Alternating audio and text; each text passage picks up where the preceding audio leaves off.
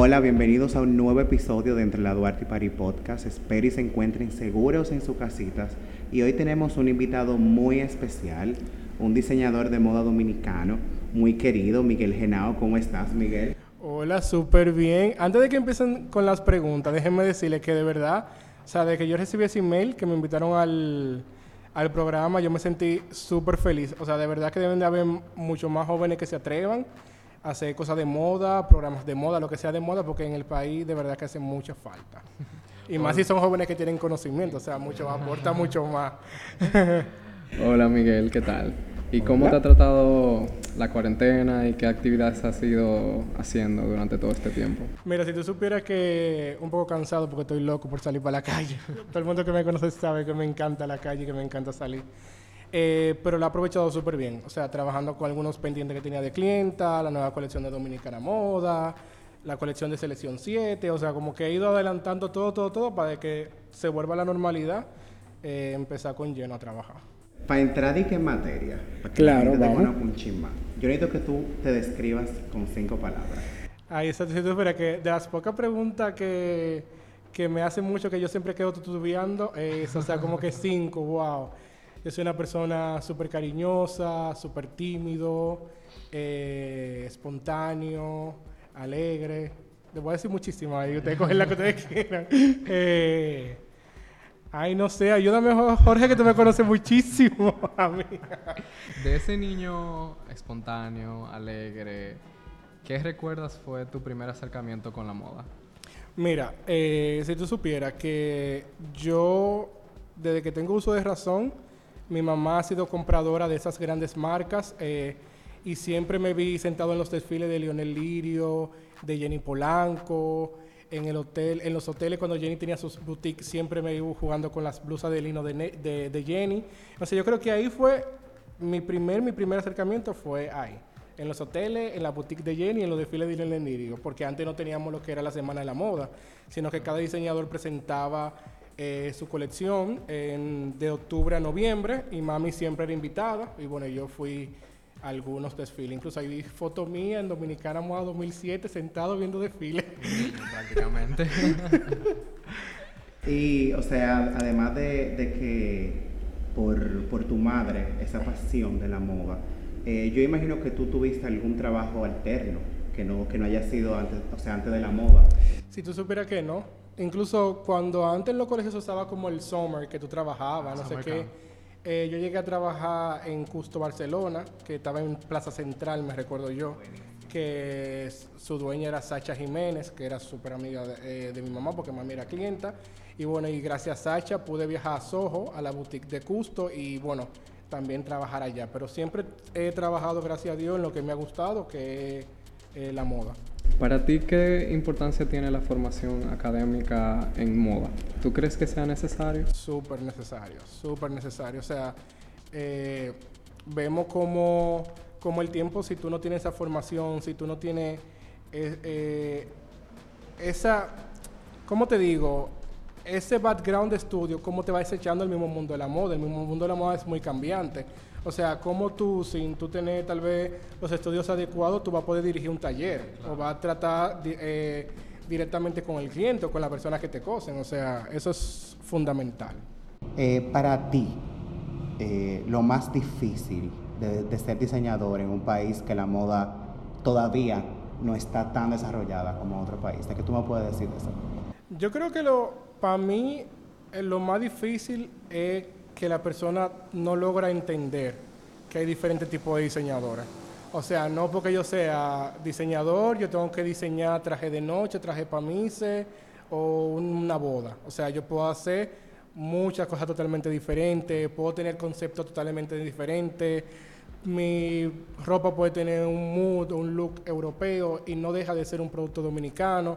O sea, me cuesta mucho que la gente todavía no entiende lo que es realmente moda. O sea, no Que es. Que la interpretación de, la- de las colecciones del diseñador. Cuando buscas eh, inspiración, ¿hacia dónde miras? Mira, yo me inspiro desde hechos que me han pasado, desde cosas que han pasado en la historia, desde religiones que me, que me, que me atraen. Yo busco inspiración en todo, pero eh, mayormente y las últimas colecciones de Miguel Genao son eh, inspiraciones muy personales. o sea, ya son cosas que me han pasado, vivencias que tengo, es relaciones que se van, que dejan una huella y por ahí vamos. O sea, que el desamor te pone El desamor me pone muy creativo, sí. Eh, hemos visto en ti una actitud de exclusión y diversidad en tus modelos. Eso es algo que yo sé que te marca mucho. En también en la ropa que tú diseñas. ¿Qué es eh, lo que te hace de tus inicios que tú rompas como con esos esquemas? ¿Qué, Mira, si tú supieras que eh, yo creo que eso yo lo he heredado de mi abuela. Para nadie es un secreto que mi abuela nació con impedimento físico, nació con discapacidad en la pierna y en los brazos. Mi abuela logra formarse como psicóloga, eh, fue gobernadora de su pueblo en su época en Mao. Y yo creo que yo desde chiquito viví con eso, de como que había que, que ellos también tienen un sitio dentro de la sociedad. O sea, muchas veces nosotros íbamos con mi, con mi abuela y no podíamos entrar a las plazas porque no habían rampa, porque no habían esas cosas. Entonces yo trato que mi moda sea para todos, para todo el mundo y abarcar lo más que yo pueda. Y me encanta eso. O sea, de que lo puedo usar desde una gordita, una flaquita, una morenita, una blanquita. Y, aquí, aquí entre nosotros, ¿te ha traído problemas eso? Eh, me han tenido comentarios de, de clientas y, y, es lógico. O sea, hay muchas clientas que me dicen, ay, ¿por qué tú pusiste una morenita en la campaña? Ay, pero que mira, que fulanita es más bonita, ay, que perecejita, ay, no, pero esa morenita no caminaba bien. Son comentarios, pero tú tienes que educar al cliente y explicarle y hacerle ver que, que la belleza es muy relativa y que muy amplia. A la hora de sentarte a diseñar, sí, mira, yo primero busco la inspiración de la colección, eso es lo primero. Eh, veo en qué mood me quiero ir, si algo que me está pasando, como te dije, si algún desamor, alguna, algún, algún tema que me encanta. Luego de que ya tengo el tema, que tengo que escribo la inspiración, voy a lo que es los tejidos, eh, busco mi carta de, tela, mi carta de color, eh, preparo ese moodboard y después inicio y arranco a diseñar. ¿Qué tan difícil es la selección de tejidos? por ejemplo, en nuestro país, que no, hay tantas tiendas de tejido. Es muy difícil porque hay muy pocas tiendas de tejido. Hay muy pocas. O sea, para contarte pueden haber cuatro o cinco tiendas. Y la diversidad de tejidos que venden a veces es muy lo mismo en toda la tienda. O sea, que es súper difícil. Por eso muchos diseñadores recurren a viajar fuera y, traer, los textiles. Eh, vamos a hablar un chin de, se podría decir, de, de lo económico. Vamos a comenzar con eso. Si ponemos la marca de Miguel Genao en una escala, ¿cuánto es el porcentaje de creatividad y cuánto es el porcentaje de negocio? Mira, yo mi creatividad no la, no la negocio con nada. O sea, para mí tiene que ser siempre un 95% creatividad y tal vez 5% negocio. Eh, ha tardado mucho que la persona entiendan y acojan el producto, pero gracias a Dios lo han podido acoger y la marca se ha mantenido. O sea, para nadie es un secreto que Miguel Genao duró siete años con una tienda y un local en una plaza comercial. No era que yo tenía una tienda dentro de un apartamento o que cosía dentro de una cocina. O sea, no, yo tenía una empresa, o sea, fundada con letrero, pagaba mi impuesto y todo. Y gracias a Dios, o sea, mis clientes son fieles no te digo que tengo 3.000 clientes, pero son pocas clientes y son súper fieles y siempre me compran. La moda ha ido evolucionando, tanto a nivel nacional como internacional o bueno, global. ¿Cómo mide tu, cómo mides tú el éxito o la trascendencia de una de tus colecciones? Mira, para mí, ¿cómo? Ay, ay, tú mira, me puso a pensar de nuevo. O sea, no, no, no. pero eh, Ahora tú lo tienes más fácil porque por Instagram la gente tiene un contacto directo contigo, pero ¿cómo en, como en facturación? ¿Cómo tú mides eso? O sea, por las ventas de las piezas, diría yo. O sea, hay colecciones mías que me va súper bien, tal vez en la parte de patrocinio, que saco mucho dinero, pero hay otra, hay otra, hay otra colección que en venta, por ejemplo, la colección del 2019 de Dominicana Moda, al día de hoy todavía estamos repitiendo piezas. La del 2018 supera en totalidad la del 2019 en venta, patrocinio, acojo, todo eso. Y eh, yo imagino que también muchísimas de, tus eh, clientas te dicen que yo quiero tres, cuatro de esa misma pieza.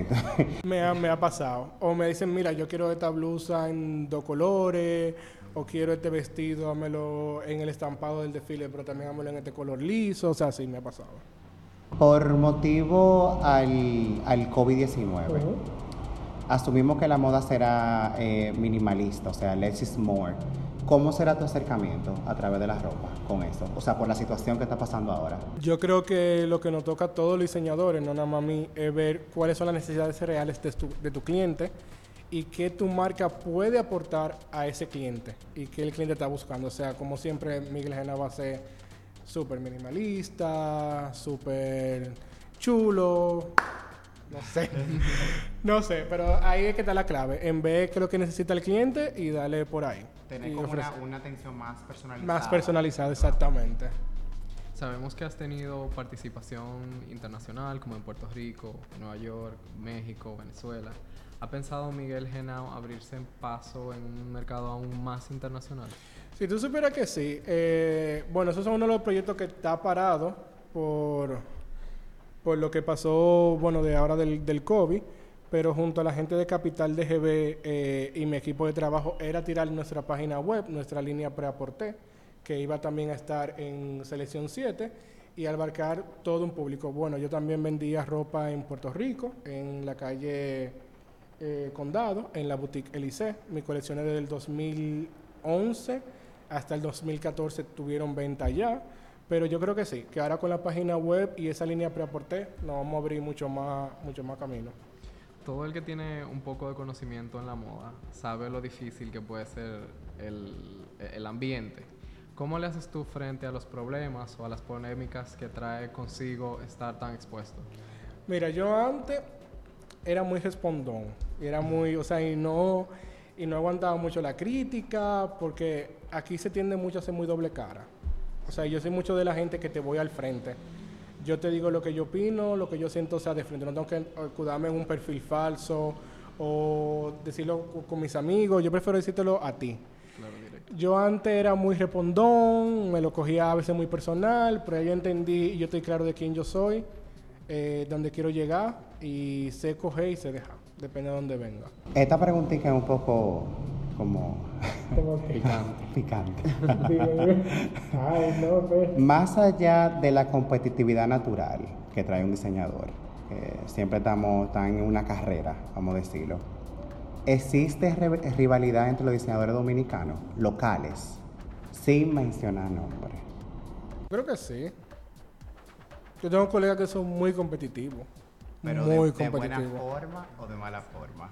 Es que depende de cómo tú lo veas, pero por ejemplo, se ve mucho en el casting de Dominicana Moda, por ejemplo, que si Janina tiene 40 modelos, yo tengo que tener 45. O sea, yo no compito con nadie. Yo creo que mi propia competencia soy yo mismo, superarme colección tras colección. Y no superarme, cada colección tiene su, su arte, tiene su, Su su expresión, o sea, y yo creo que... Yo creo que, bueno, yo compito conmigo mismo realmente, pero sí se ve, mu- hay mucha competencia y mucha competencia maldadosa, desleal.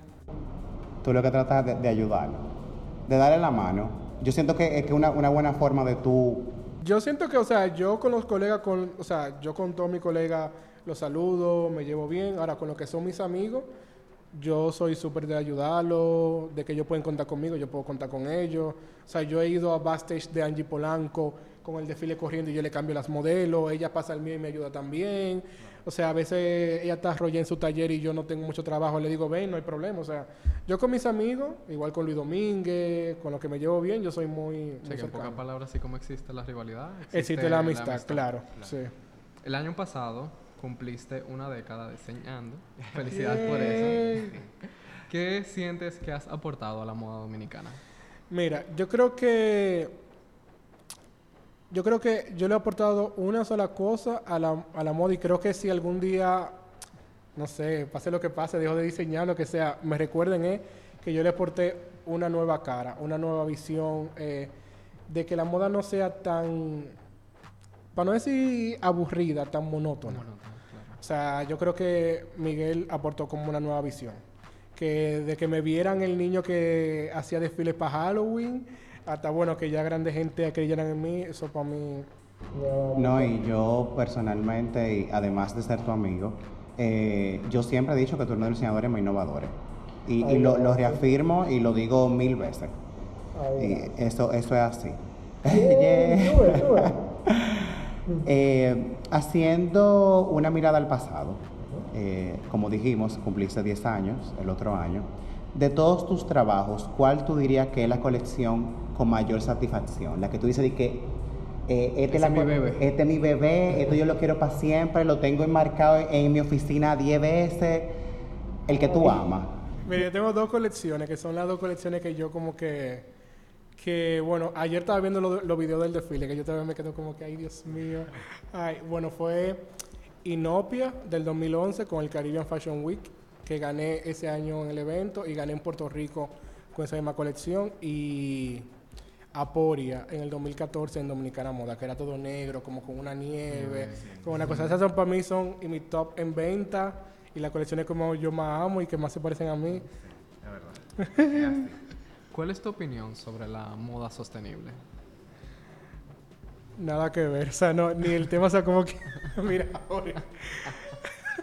no, mentira, es algo que está muy de moda. De moda, claro. Eh, ojalá que no sea por una moda, sino que se emplee de verdad. De corazón. claro. Eh, yo creo que el planeta lo necesita, pero yo creo que ahora mismo en República Dominicana hablar de una moda sostenible, sostenible, sostenible, no se puede lograr, no se puede lograr.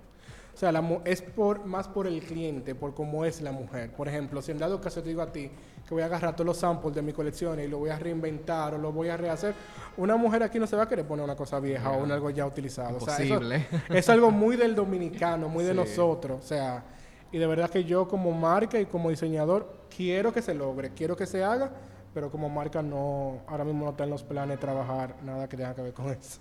Me gusta la cara de Jorge, si la pueden ver y que... ah. Eh, como diseñador independiente, igual que tus otros compañeros, mucha gente se pregunta, eh, estas colecciones son un bombo dentro de, de su publicidad, dentro de, de la calidad de las colecciones, ¿de dónde obtienen los fondos esos diseñadores independientes, además del patrocinio? Tú- o también no puede explicar el, el patrocinio, si vienen de parte tuya, No, mira, te puedo hablar de mi experiencia propia, que es lo que yo... A mí los desfiles lo empecé haciendo con fondo... Mi familia me metió mucho la mano. Mi marca, al principio, do- 2008, 2009, nadie creía en mi marca. O sea, todo fue eh, por, por mi familia. Luego, ya que la marca va creciendo y que el diseñador va, va tomando renombre, hay ya, ya marcas que sí se pelean por patrocinar a ese diseñador y por en los desfiles del diseñador. O sea, ya Miguel Genao en el 2019 desechaba patrocinadores. Porque no te podía tener, por un ejemplo, no te podía tener dos bebidas alcohólicas que compitieran al mismo tiempo. Claro claro que Eh, pero si la marca va creciendo, claro que el, el desfile totalmente se saca por sponsors. O tú, en el trabajo que vas haciendo en el año, o con los fondos que sacas de una colección, tú lo inviertes en tu próxima colección. No, y yo imagino que también eh, el tú saber mercadear tu colección es muy importante para poder financiar. Sí, pero la mayoría de diseñadores y la mayoría de desfiles dominicanos más son por sponsor. Son por marcas que creen en el diseño, en el diseñador y la apoyan. Hemos visto a Miguel Genao vistiendo muchas personalidades del ámbito nacional y también internacional, pero hay alguien de renombre, puede ser nacional como puede ser internacional, que tú te mueras por vestir, que tú digas, yo, yo quiero ponerle un vestido, yo quiero ponerle un, un- un diseño mío. Mira, si tú supieras que nacional, no para que se diga mal, pero como que yo estaba leyendo los otros días una entrevista de mi primera entrevista en Flow Magazine. y yo dije, wow, mi sueño era vestir a fulano, fulano, fulano", Y hoy, hoy en día son clientas. Yo creo que nacional, creo que ya la vestí a todas. Al menos que nazca una nueva estrella, una nueva gente que, que tal vez esté en la palestra, que diga, bueno. Pero todavía no, no, no, no, no me llega a la cabeza. Pero internacional, Dita Bontis. Dita. Wow. La ma- o sea, yo que, o sea, ya eso yo fuera como que, uff, Wow. a otro nivel. Chulísimo, chulísimo. Eh, ¿Cuál es tu mejor consejo para esos diseñadores emergentes o mejor para alguien que quiere entrar en el mundo de la moda, sea lo que sea? Mira, eh, que no tengan miedo, es lo primero. Este es un mundo muy difícil, muy competitivo, pero uno siempre va a encontrar, aunque sea una persona que cree en tu talento y que cree en ti.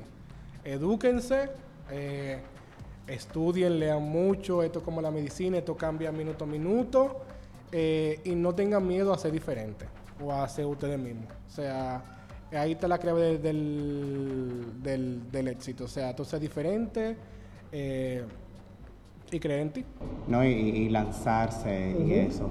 Y una preguntita que se me acaba de ocurrir ahora mismo. el, el, futuro de, de, de, las revistas de moda dominicanas. El, el, el mundo editorial, que yo sé que tú formas y formaste también muchísima parte, tus diseños. ¿Qué tú me puedes decir de eso?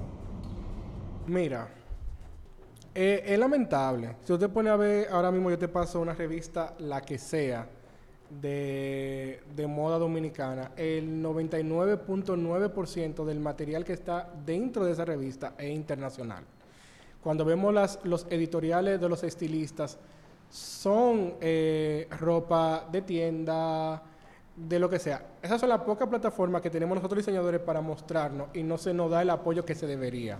Ahora, ¿por qué también el diseñador no apoya a esas revistas o a esos estilistas?